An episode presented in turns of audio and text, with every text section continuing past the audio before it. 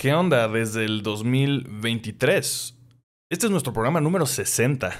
O sea, me, gusta eso, que, empecemos con un número así como redondo, que arranquemos el año ya con todo, ¿no?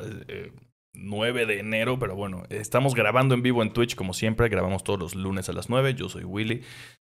Este es mi podcast sobre cine, entretenimiento, eh, un poco de todo, pero hoy específicamente vamos a hablar de puras, puras películas. De una vez les digo. Eh, porque pues hubo muchas películas que ya no hablamos por, por, las vacaciones que nos tomamos del podcast, pero creo que son importantes, ¿no? Eh, de una vez les adelanto, hoy vamos a hablar, les voy a reseñar un poquito Armageddon Time. Es una peli que, les decía fuera del aire, no conozco a nadie que la haya visto, aparte de mí está muy extraño que no, no, como que no tiene nada de publicidad esa película, pero bueno. Glass Onion, ¿no? Esa supongo que más gente la vio. Megan, yo creo que también. De hecho, la está yendo muy bien en taquilla. Obviamente, Avatar, Way of the, uh, Way of Water, siempre lo, The Way of Water, siempre digo Way of the Water. Y además de esas cuatro pelis nuevas que no habíamos discutido, que aparte siento que sí son bastante importantes, al menos mm, tres de ellas podríamos decirlo, eh, voy a hablarles de la selección que hice de 10 películas de 2022, que creo que nadie se debería perder. Eran 20, originalmente yo escogí 20 películas, las reduje a 10, hice un reel, por ahí si ya lo vieron en Instagram, em, gracias. Gracias por ponerle like a las cosas que hago. Em, y si no, pues bueno, aquí vamos a hablar de ellas. De, por sí vamos a hablar obviamente mucho más a fondo. En, en, Instagram solamente como que las mencioné. Aquí les voy a decir más razones por las cuales no se las deben perder. Y pues chances, si les da mucha curiosidad, les puedo chismear cuáles fueron las 10 que estuvieron a punto de entrar en ese conteo. Em, pero bueno, eh, una vez dicho todo eso, vámonos em, de una vez con la primera película de la que vamos a hablar hoy. Armageddon Time o Tiempo del Armagedón, creo que se llama en español. Es una película un poco complicada, me parece. No, no sé bien cómo describirla. Me cuesta trabajo reseñarla de verdad, porque no me parece mala para nada, pero también siento que flaquea en, varios sentidos, así que pues es como medianona, realmente no podría súper recomendarla, así de entrada. Y además les digo que es muy extraño porque siento que no ha tenido absolutamente nada de publicidad. A pesar de que tenemos por ahí a Anne Hathaway, tenemos por ahí a Anthony Hopkins. Tenemos muy buenas actuaciones. El niño que es el protagonista, Banks Repeta se llama. Repita, no sé cómo se, pronuncia eso. Em, salió también en The Black Phone. Creo que era uno de los niños fantasma en, The Black Phone. Spoilers, supongo, de Black Phone.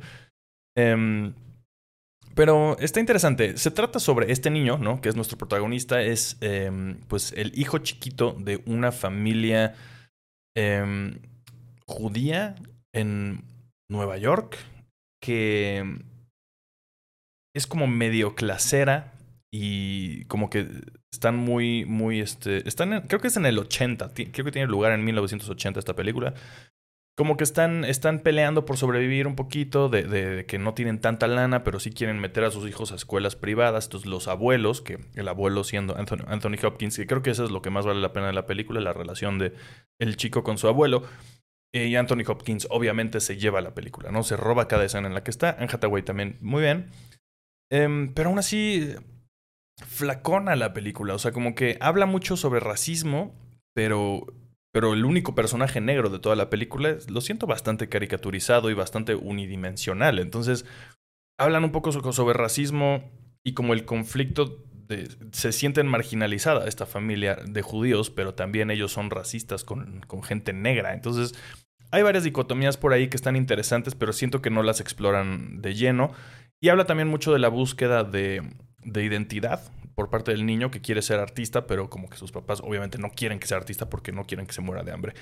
Si algo de esto les llama la atención, vayan y véanla. Está ahorita en el cine, dirigida por James Gray, por cierto, que creo que la única otra película que he visto suya es Ad Astra, que aparte vi que ahorita está como que en tendencia en Netflix, no sé si la acaban de agregar ahí, pero a mí me pareció buena, me gustó Adastra con, con Brad Pitt.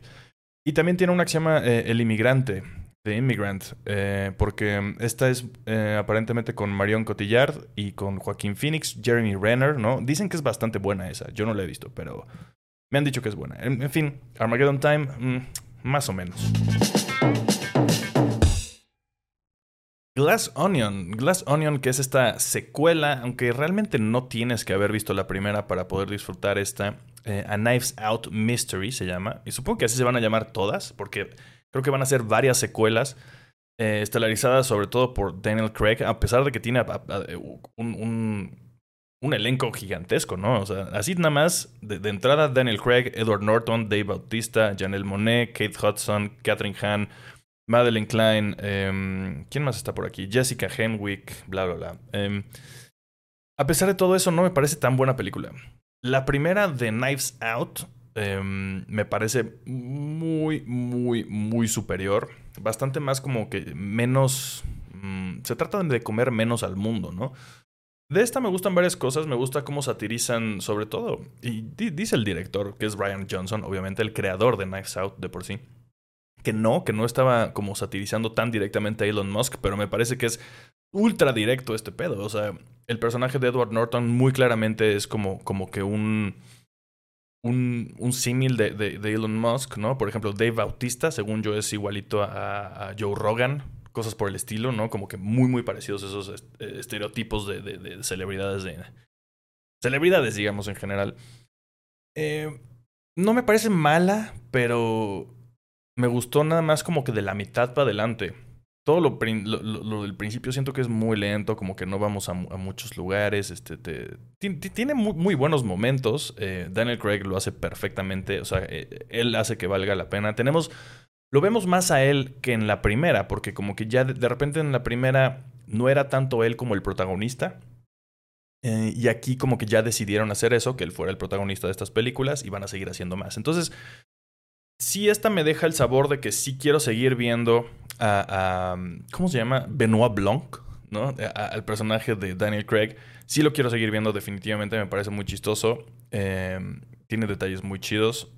Pero la peli esta, la verdad, mm, me... Si no han visto la primera, vean la primera. Y esta, pues ya, se la echan por ahí. Está palomerona. Por, ejemplo, aquí justo en Twitch, en vivo, nos dice Shemane. No estoy seguro cómo pronunciar tu nombre, pero dice eh, Glass Onion la siento palomera, a excepción del final. El final... Mm, no sé si me encantó. Se vuelve como muy bombástico de repente. No sé si me encantó el final. El twist está interesante. Hay un twist bastante interesante en la película, pero que no, no, lo ves venir. Bueno, yo no lo vi venir, pero tampoco dije, oh, wow, qué chingón. Entonces, meh. Realmente Glass Onion siento que tenía más potencial y siento que todavía la, franquicia de Knives Out sí da para más. Entonces, yo sí quiero seguir viendo más, pero esta segunda película sí decepciona un poco. Hablando de decepciones, eh, Megan o Mm, Tresgan. Eh, es esta película que creo que sigue en cartelera. Eh, es una película de terror. Le está yendo bastante bien en taquilla. Eh, mm, siento que es, tiene más hype de lo que merece. Se me hace una peli medianona. La cosa es que el concepto está chido y el diseño de la muñeca está chingón y tiene varios momentos memeables. Pero fuera de eso, realmente todo, si ya han visto los trailers de esta película, ahí está todo lo mejor de la película. Definitivamente. No hay nada más, no hay ninguna sorpresa extra en la película que no esté en los trailers. Em, hay muy pocas muertes chidas, porque pues eso, para eso vas a ver una película de terror de, con una muñeca asesina, ¿no? Eh, hay pocos asesinatos. Lo siento, pero yo esperaba ver eso, entonces por eso estoy decepcionado, porque pues, si me dicen esto es una película de terror, hay una muñeca asesina. Eh, hay una escena muy chingona en el, en el bosque, que se pone muy creepy el pedo, está en el trailer. Eh, sí, o sea, creo que solo hay una muerte que no sale en el trailer prácticamente y está bastante X. Eh, no sé si es clasificación como para adolescentes y por eso no hay tanta sangre, no estoy seguro. El caso es que de por sí le está yendo tan bien en taquilla que creo que ya anunciaron una secuela. Eh, supongo que podría llegar a un lugar interesante si la dejan, si, si, si deja lugar para una secuela, esta primera. O sea, hay una última escena que te, te deja saber que podría haber una secuela. Em, podrían mejorarla, podrían hacer una segunda parte mejor que esta. No se me hace mala, pero la verdad es que mm, no me dio miedo en ningún momento. La verdad es que eh, ustedes saben que yo estoy como que descubriendo, eh, bueno, no sé si sepan todos, pero yo les he contado varias veces aquí en el programa, que estoy como que descubriendo el género de terror porque mm, lo tenía como muy borrado de mi existencia en general. En cómics no, sí me gustaban los cómics de terror, pero el cine como que me daba mucho miedo. Hasta que empecé a verlo y dije, ah, no me gusta mucho este pedo. Eh, y entonces me he dado cuenta que me da mucho menos miedo que a la gente en general. No estoy seguro de por qué, solo no sé, así es. Eh, he visto varios comentarios, sobre todo, por ejemplo, a mi reseña en TikTok le fue bastante bien. Es, una cosa muy rara, como algunas cosas les va muy bien en uno y en otro no. Pero bueno, en, en, tiene muchos comentarios mi reseña en TikTok y mucha gente dice que le dio muchísimo miedo y no podía abrir los ojos con esta película. Se me hace un poco exagerado eso. Eh, vemos mucho a la, muñeca haciendo estas caras que tiene en el póster, ¿no? Así como poniéndote ojos de te voy a matar. Y eso les quedó cabrón. Eso, gran, gran, gran, gran, gran realización de la muñeca en general. Y, y como. Sí, o sea, está muy bien hecha. Pero como que la historia se centra mucho más en un drama familiar que en la muñeca. Entonces vemos todo el tiempo a la muñeca amenazadoramente, pero no la vemos mucho matar gente o tratar de matar gente o cosas por el estilo. Entonces, la verdad ahí me, faltó un poco. No es mala, pero de nuevo, la verdad, creo que se. Creo que nada. Creo que. Creo que. Solo si son como que fans del género, yo creo. Yo diría. Avatar, Way of the Water. Eh, la película seguramente más grande que de, los siguientes años, casi casi, ¿no? Eh, James Cameron regresa después de, ¿qué, fueron 18 años, una cosa así, de la primera? Eh, ¿O más? No, eso, ¿no? Una cosa así. Más de 10 definitivamente, ¿no? 12 años, 18, no me acuerdo cuántos, pero bueno. Eh, es una peli interesante, es una peli impresionante también en muchos aspectos, sobre todo en todos los aspectos técnicos. O sea, este güey, este señor, eh, Jim Cameron, ¿no? Eh, sí es un visionario. O sea, sí definitivamente está haciendo cosas que nunca se habían hecho y que van a cambiar para siempre eh, cómo se hacen efectos especiales en las películas. Como ya lo había hecho antes con la primera de Avatar, aquí lo vuelve a hacer. No hay ninguna película que se vea como esta. No hay ninguna película que se vea así de fácil, que se vea tan bien como esto en, cuestión de efectos especiales. Prácticamente todo está grabada en un, en un, ¿no? En, lo que sí llegaron a grabar, porque casi todo es como generado por computadora, pero tenemos actores detrás. Y es toda esta tecnología de captura de, de, movimiento de los actores, de las caras. Eh, o sea, grabaron a los actores abajo del agua, al chile. Entonces, toda esa tecnología que usaron y cómo, lo bien que se ve en pantalla todos los personajes, está muy cabrón. Y también los escenarios, los animales, como que por momentos parece un documental de naturaleza. Esa parte me encantó. O sea, yo, yo era feliz viendo ahí animalitos abajo del agua en el cine, ¿no? Em, pero sí, la historia deja mucho que desear. Es casi tan. Es un poquito más complicada y un poquito más interesante que la primera, pero no mucho más.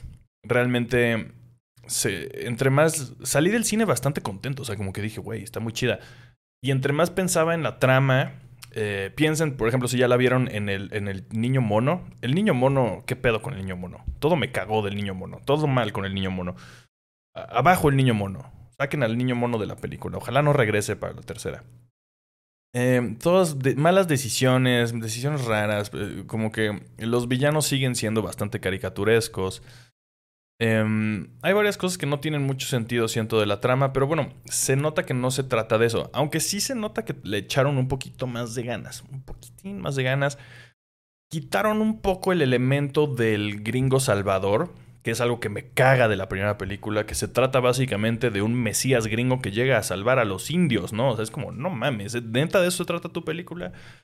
Eh, aquí sí le voltearon un poco el concepto. Eh, eso está bien. Pero bueno, definitivamente solamente vale la pena por lo visual. Eh, por la tecnología. es bastante más larga de lo que debería. Dura 192 minutos. Y sí se siente. Aunque no me la pasé mal. Y también, extrañamente, toda la secuencia final. Hay como una pelea, una pelea final bastante larga es bastante emocionante. O sea, dices, mierda, esto es de las. Podría ser solito eso una gran película de acción. Gran, gran, gran. O sea, qué cabrón, qué cabrón lo hizo James Cameron ahí, sí. De nuevo, no hay mucha historia, pero la disfrutas. Mm, yo, yo solo podría decir eso. O sea, como. Si, si no han tenido ganas de verla, si les da un poco de hueva, yo sí siento que vale la pena. Y sobre todo si pueden ir y verla en el cine, no se les pinches ocurra, por favor, ver esto en una laptop. Si la van a ver, no la vean en una laptop. Si la van a ver, vayan ahorita al cine, antes de, que la quiten. Todavía va a estar un rato seguramente porque le está yendo muy cabrón. Vayan y vean en el cine. No, o sea, si, si de casualidad dicen, eh, no sé si verla, ni de pedo la vean en una computadora. En su, si tienen una tele grande, chance, pero no mames. No, traten de verla en IMAX, traten de verla en... Yo la vi en 3D. No soy fan del 3D en el cine, pero dije, pues, pues como que para eso hicieron esta película, ¿no? Y la neta se ve bastante bien. Eh, lograron muy bien el 3D también. Yo digo que es algo que tienes que experimentar a huevo en el cine. Por favor, háganme un favor y si la van a ver, no la vean en su computadora. Ok, a continuación vamos a hablar de mi selección de 10 películas de 2022 que siento que nadie se debería perder. Em, espero que me hagan caso y espero que probablemente varias de estas ya las vieron, pero si no han visto alguna, también voy a tratar de decirles en dónde las pueden encontrar porque algunas ya están en streaming o algunas no, pero bueno. Em, varias son de streaming de por sí, eh, lo cual se me hace chido, eh, que estén como tan disponibles para que la gente los vea. Así que bueno, estas no son para mí las mejores 10 películas de, de 2022, no son mis favoritas ni las mejores. Son 10 películas, eh, varias de ellas sí lo son, pero en general mi criterio para elegirlas fue, también traté de variarle en géneros. Eh, por ejemplo, puse algunas animadas, puse algunas como que para toda la familia, puse algunas de terror, puse documental, puse creo que dos documentales. Entonces, la neta, traté de hacerla muy variada para que esas 10 películas fueran muy, muy diferentes entre sí. Y creo que algo ahí deben encontrar para todos. Entonces, bueno, sin más, vamos a ello. Número 10, ah, también, no está en ningún orden en específico, pero la última sí creo que es la más cabrona de todas. O sea, la que más me sorprendió, la que más creo que más gente debería ver, esa es la última. Pero bueno, vamos a empezar, por supuesto, con Pinocho de Guillermo del Toro y Mark Gustafson, ¿no? La gente se olvida que tiene dos directores esta película. Eh, qué pinche perra obra de arte. Si no la han visto, está en Netflix. Em, yo la quiero volver a ver, porque yo la vi en la cineteca, porque sí quise ir a verla al cine antes de que saliera en Netflix. Desafortunadamente hubo tanto como que hubo un pedo, ¿no? Y entonces la habían anunciado como que la iban a exhibir en Cinemex, pero no fue así. Solamente estuvo en cines independientes aquí en la Ciudad de México, por ejemplo, como en el Cine Tonalá, en, en la Cineteca, en algunos cines así chiquitos. Y la demanda estuvo muy cabrona, entonces la tuve que ver así como hasta atrás en una sala grandotota de la Cineteca, hasta atrás, a un lado. Entonces la verdad es que no la pude, no la pude disfrutar. O sea, sí, obviamente la disfruté más bien, pero me habría gustado mucho más, sobre todo porque también visualmente está tan cabrona, ¿no? Por si no tienen idea, esta cosa se hizo en stop motion 100%, ¿no? Y con técnicas que también avanzaron, nunca, técnicas que antes no se habían podido usar, ¿no? Es, es básicamente la, la película de stop motion técnicamente más avanzada que se ha hecho. Um, hicieron cosas muy cabronas, se ve muy bonita, la historia está increíble. Aquí sí, ¿Es mucho mejor que Avatar Way of the Water? Sí, porque es visualmente muy cabrona, técnicamente, más bien hablemos de técnicamente, está muy, muy, muy cabrona y la historia está impecable, ¿no? O sea, te va a hacer reír, te va a hacer llorar. Eh, el niño, el niño, no he escuchado a muchos decir eso, pero el niño que interpreta a Pinocho, eh, Gregory Mann se llama. No supongo que él es el mismo que canta. ¿Qué pedo con la voz angelical de ese mocoso, güey? canta muy cabrón el niño. Eh, hay guerra, hay muerte, hay vida, hay, un poco de todo en esta película. Si no la han visto, por favor, vayan y hagan como Jess Gasu aquí en Twitch que dice, ya la vi dos veces, amé Pinocho. Yo también necesito volver a verla. Me la, me la había estado guardando. Em, no, no tengo rencor, pero me la había estado guardando porque dije, güey, va a venir mi mamá a visitarme antes de Navidad aquí a mi casa en la Ciudad de México. Dije, voy a enseñarle esta película de Pinocho y aprovecho y la vuelvo a ver en, mi televisión grandotota eh, con mi sonido chingón. Y de repente mi mamá me dijo que ya la, tenía apartada para verla con alguien más. Entonces no la he vuelto a ver porque la, había apartado yo para eso. Obviamente no le había dicho, solamente lo había pensado yo. Y no se lo dije hasta que ella me dijo, no, es que ya la, voy a ver con mi novio. Y yo, ah, pues entonces no la he vuelto a ver yo, pero la quiero volver a ver. Entonces Definitivamente no se la pueden perder. Esto es el primer documental de la lista, Stay on Board, The Leo Baker Story, eh, dirigido por Nicola Marsh y Giovanni Reda. Está disponible. Ah, déjenme. Déjenme acuerdo exactamente en dónde está ahorita. Ah, está en Netflix también. Eh, Mi tabla de salvación se llama. La historia de Leo Baker. Leo Baker es un skater, es un patinador eh, trans. Antes conocido como Lazy Baker, mucho tiempo estuvo en, concursos, en X Games. Em, iba a estar en las Olimpiadas. En estas últimas Olimpiadas que, hubo con, con, patinadores y patinadoras, que fue todo como que un, gran show, todos se hicieron muy famosos, prácticamente todos los que estuvieron en las Olimpiadas se hicieron muy famosos.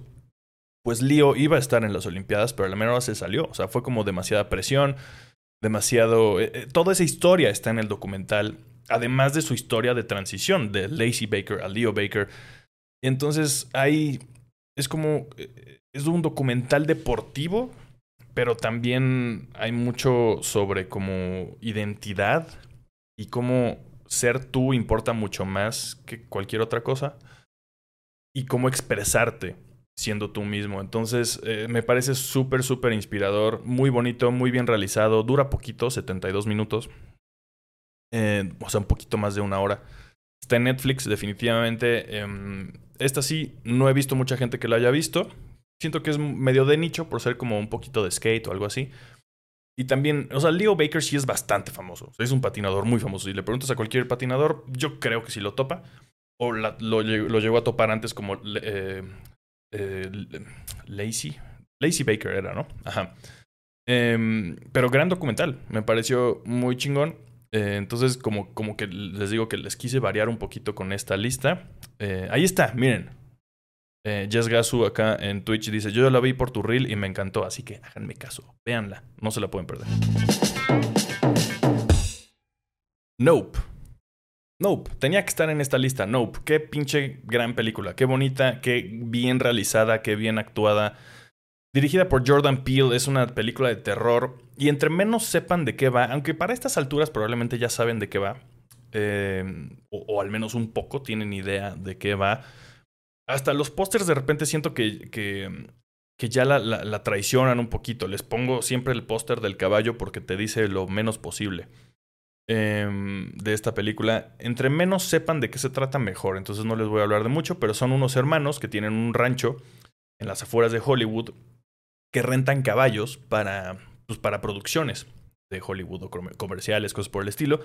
Y de repente en su rancho empiezan a pasar cosas sobrenaturales y extrañas, ¿no? Se muere su papá cuando le empiezan a caer cosas del cielo. Y de ahí es una historia que se me hace súper original. Eh, Jordan Peele es un ñoñazo y me encanta y se, nota muy cabrón que lo es. a lo mejor ya han visto por ahí también medio que detrás de cámaras que usan Day for Night, que es esta... Eh, es una... Es una técnica ya bastante usada en el cine en general, que pues grabar de noche es muy difícil. Entonces muchas veces lo que se hace en, el cine es que grabas de día y luego lo oscureces en post para que parezca que estás de noche.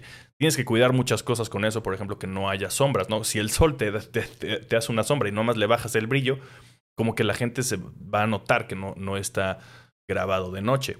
Aquí también innovaron, de hecho, en cuestión, de, en cuestión técnica, el el fotógrafo, bueno, el cinematógrafo, déjenme ver. Mm, mm, mm. ¿Quién es? Eh, editor, Cinematography. Hoyte Van Hoytema, ¿no? Que es un cabrón también. Es este, el de Interstellar, el de Her, el de Dunkirk, o sea, es una. El de Tenet, Ad Astra, Spectre. No, o sea, vean, vean la filmografía de este cabrón.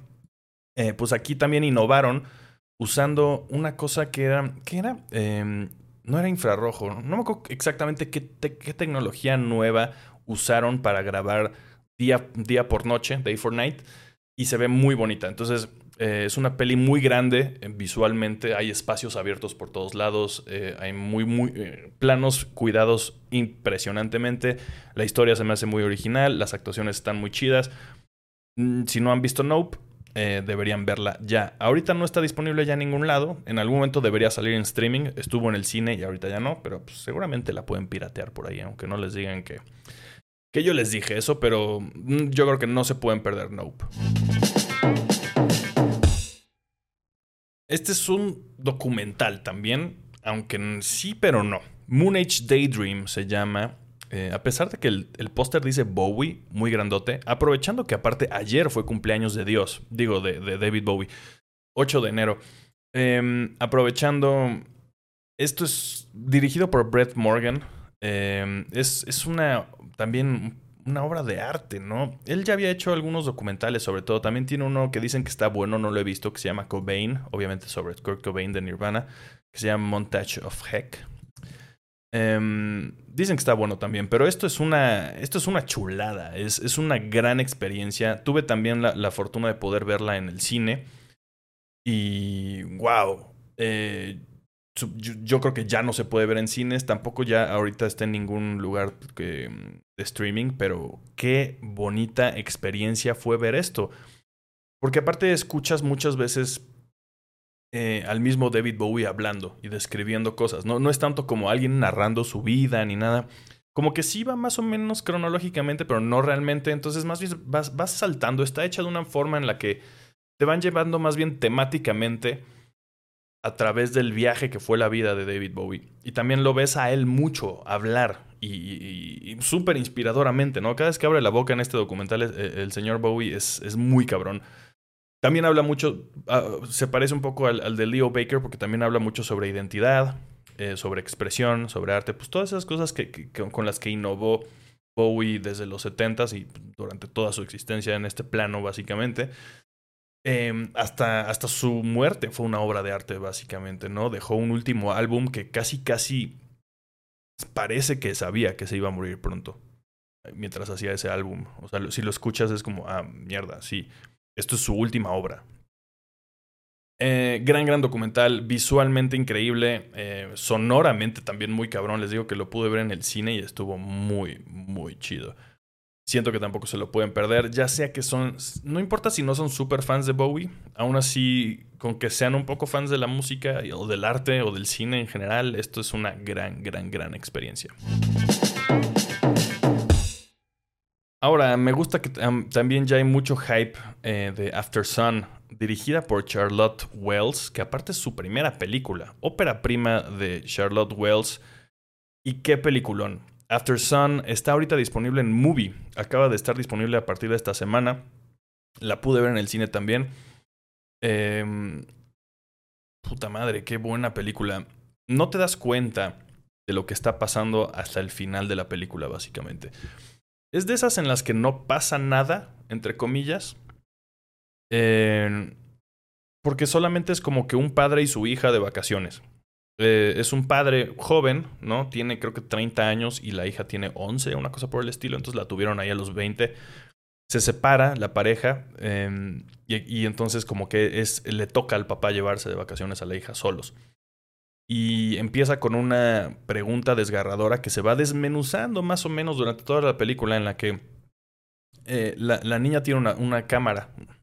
Eh, y entonces ella, a través de su cámara, le pregunta a su papá, cuando tenías mi edad, ¿qué creías que ibas a estar haciendo a la edad que tienes ahora? Y entonces, pues eso, eso rompe cabrón al papá, porque obviamente no era un bebé que esperaban, fue, como, como un accidente de tener a esta niña y entonces las vidas de los dos padres cambiaron radicalmente, obviamente por tener una hija. Y entonces todo eso se va desmenuzando a lo largo de la película. Y no te das mucho cuenta. Realmente como que hay muchos momentos nada más, momentos, momentos, momentos. Muy bonito, está grabada muy chido. Eh, tiene muchos como close-ups, o sea, sí, sí tiene un look como específico de película indie. Em, pero está muy bonito. O sea, siento que no, no es. No, descubre el hilo negro de la, de la cinematografía para nada, pero está muy bien hecha. Y sobre todo cómo está escrita y cómo está desarrollada y cómo todo eso te lleva a un desenlace desgarrador. Desgarrador, como bien dice Shemane aquí en el chat, dice, joya, amé After Sun y me rompió. Yo creo que todos acabamos rotos después de ver esta película. No se la pueden perder, está ahorita ya en movie. Es como su estreno estelar ahorita, ¿eh? o sea, la van a ver, eh, bueno, al menos a mí me sale anunciada todo el tiempo en Instagram y en todos lados. Y no es por nada, es un peliculón. No parece, aunque no les guste el cine indie como este, siento que sí la deberían ver. Y es, y es una buena... Mm, tal vez es una buena entrada a ver cine más como este, un poquito más de autor, un poco más chiquito, más independiente. Eh, muy, muy, muy, muy, muy chida película. De verdad, traten de verla. Everything Everywhere All at Once o Todo en todas partes al mismo tiempo de los Daniels, dirigida por Daniel Scheinert y Daniel Kwan. Em, que de ellos yo solo había visto esta de Swiss Army Man, que no me acuerdo cómo se llama, Un cadáver para sobrevivir, creo que se llama. Es una peli que me gusta mucho, es, es muy rara, es muy extraña. Sé que hay gente que la odia, eh, pero a mí me gusta bastante. Es esta de Daniel Radcliffe, que es, que es un cadáver, ¿no? Y, y, y Paul Dano, eh, que lo, lo, usa, usa al cadáver para sobrevivir. Una peli muy rara. Esta también lo es, Everything Everywhere All at Once.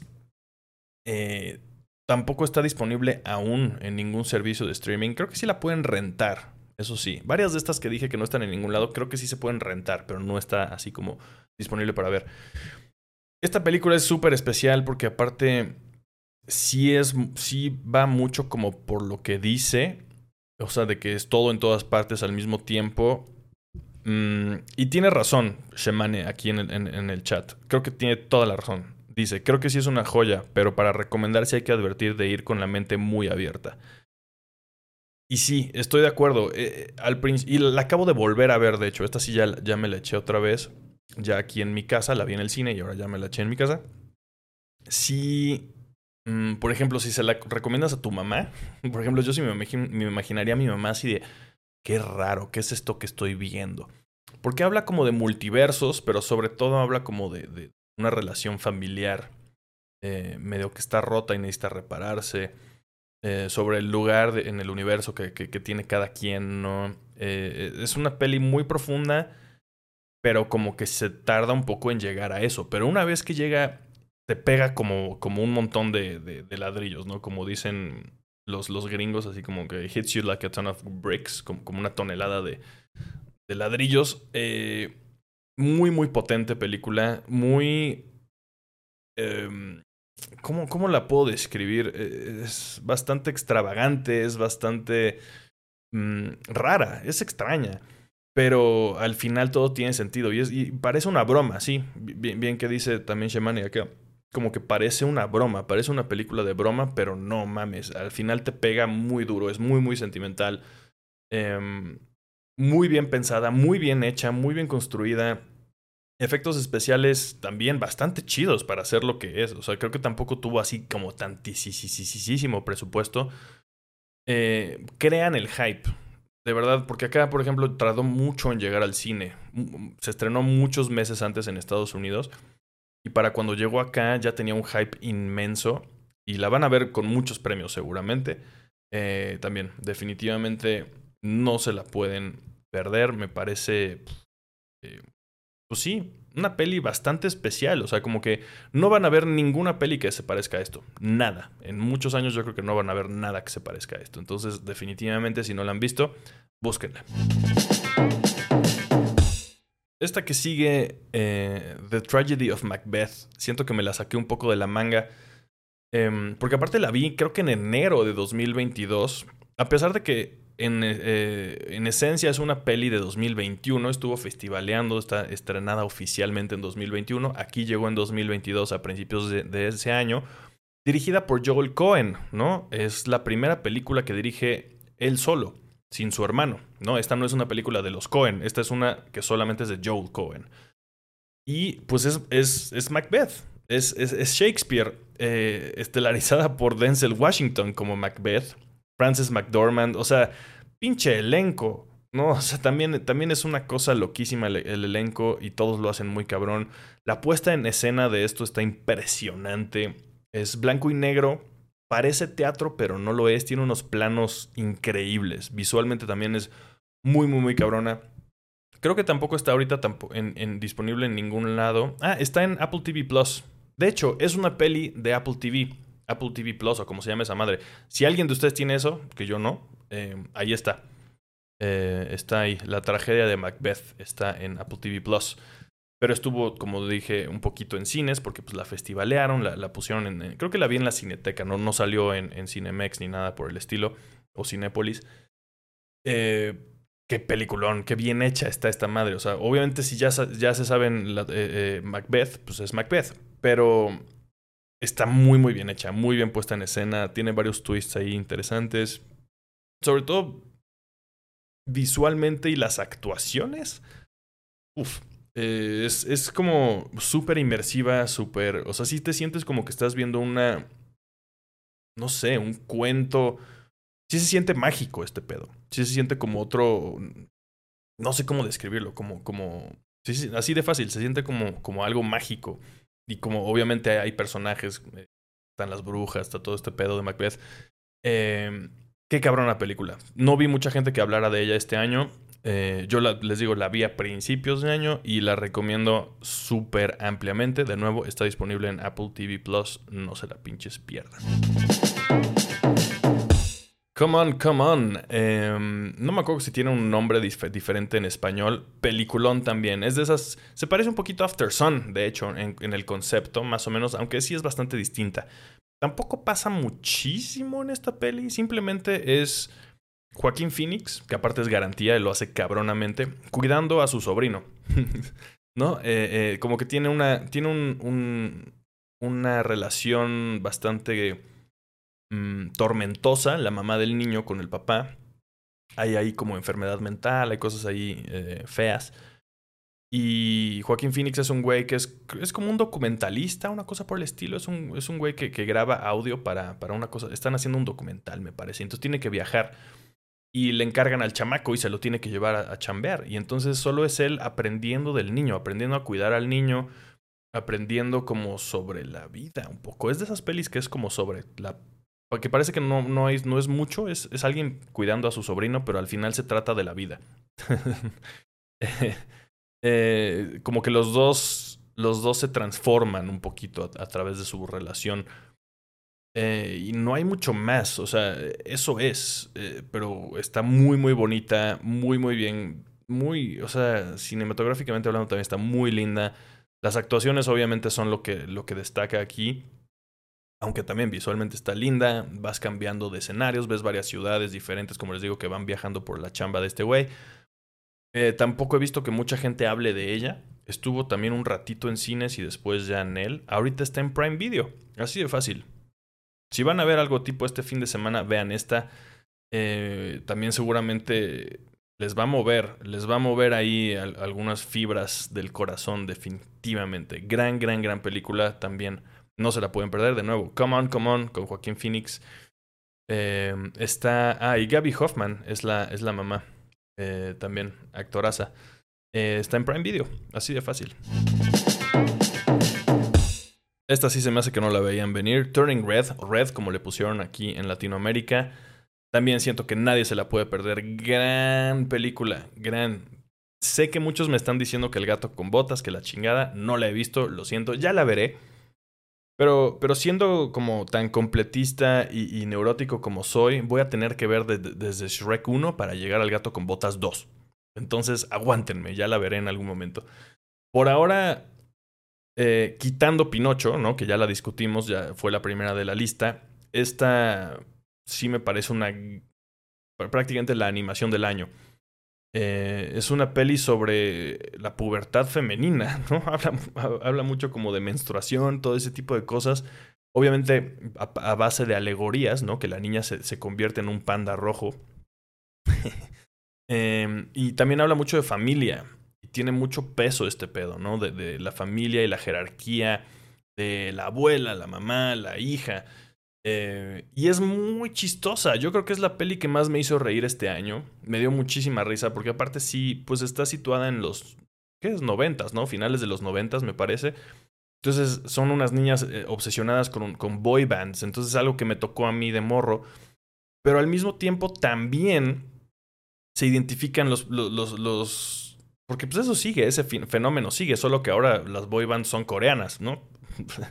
Eh, no, no tanto gringas, pero pues es lo mismo, es el mismo fandom, las niñas se ven igual que niñas que hipoperas Em, muy chistosa.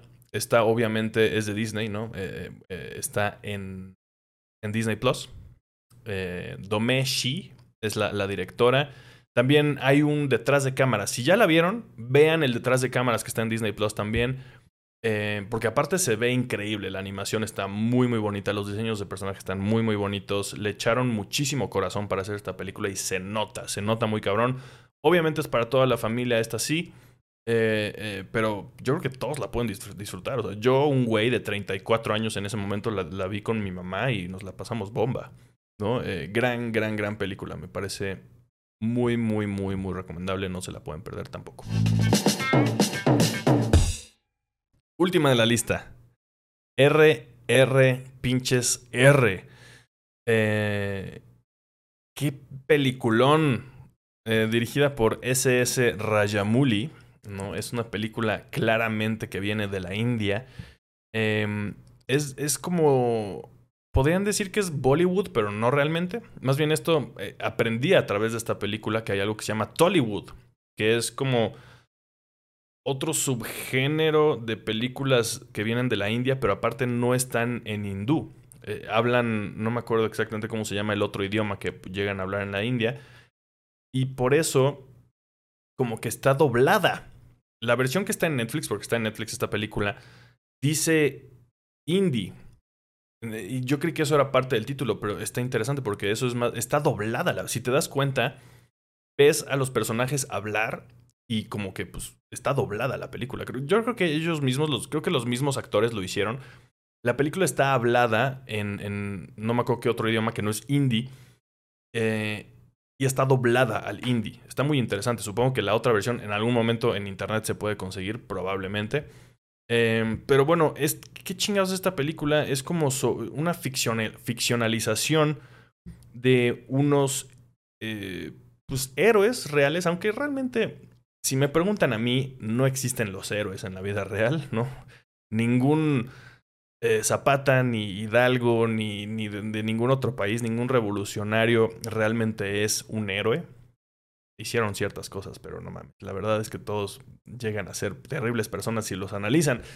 Estos, pues no sé, es una ficcionalización de dos héroes, entre comillas, em, de la India como revolucionarios que en la vida real nunca se conocieron, pero aquí llegan a ser mejores amigos. Esto está muy interesante. Es una película que de por sí se trata sobre la amistad también, pero tiene de todo. Tiene acción, tiene comedia, tiene romance, tiene acción loquísima, por cierto. No van a ver ninguna película de Hollywood con esta acción tan loca.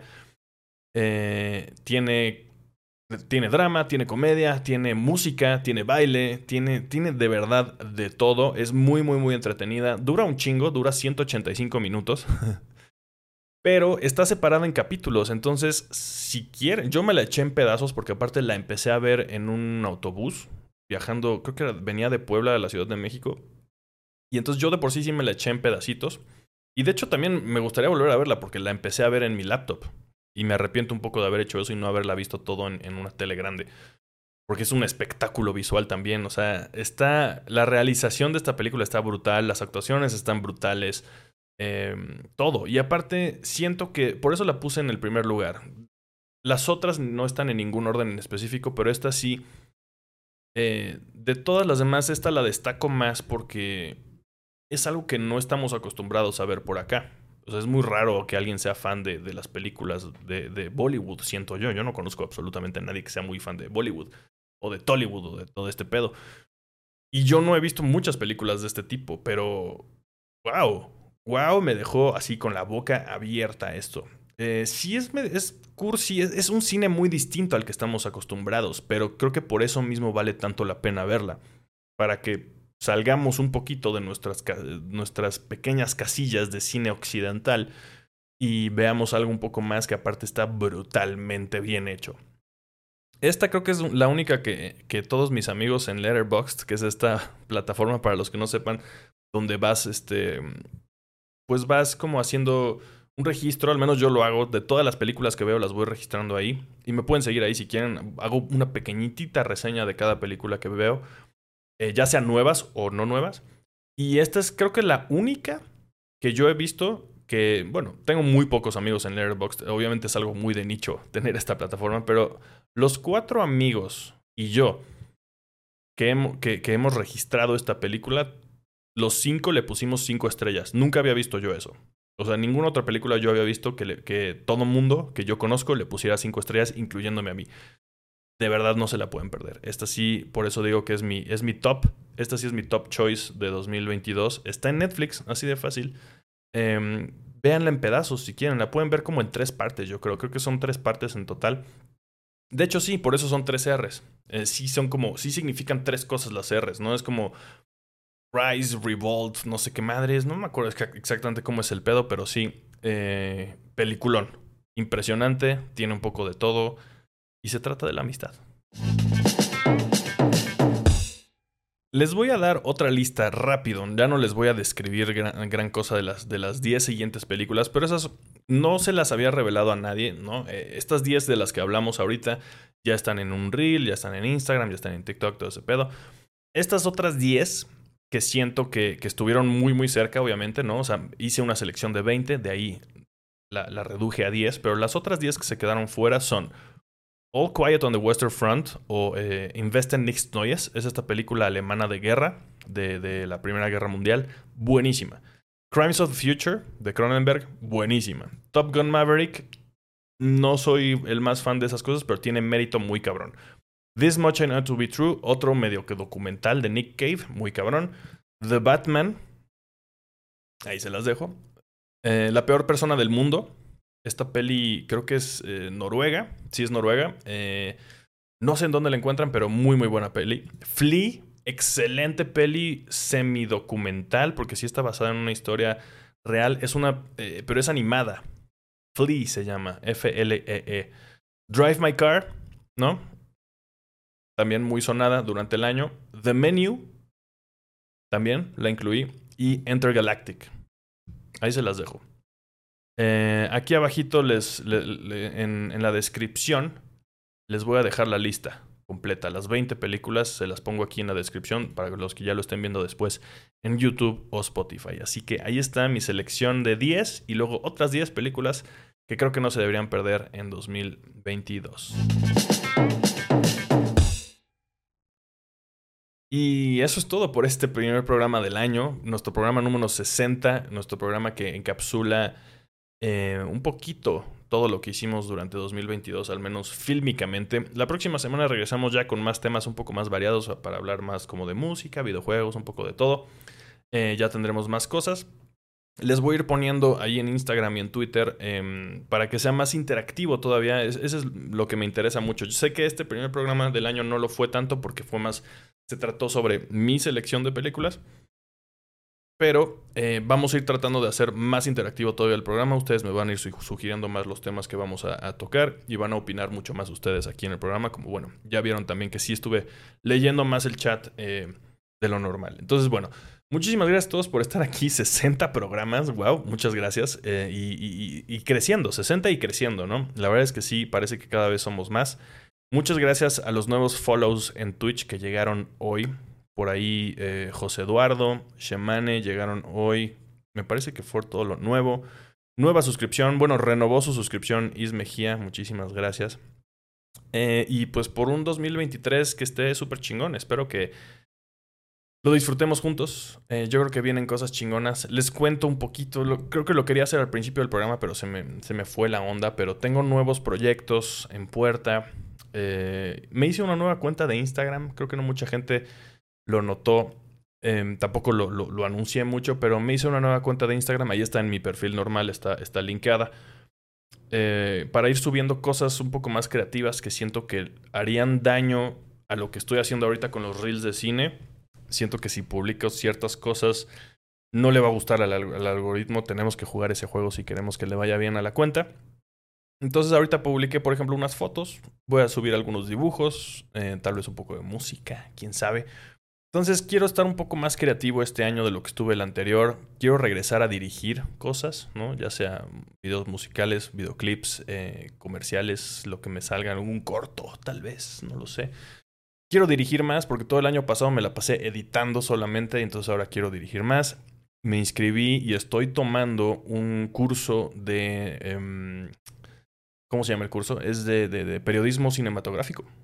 Espero que eso me ayude para, para muchas cosas. Eh, espero que, que, eso mejore su experiencia viéndome cubrir cosas de cine.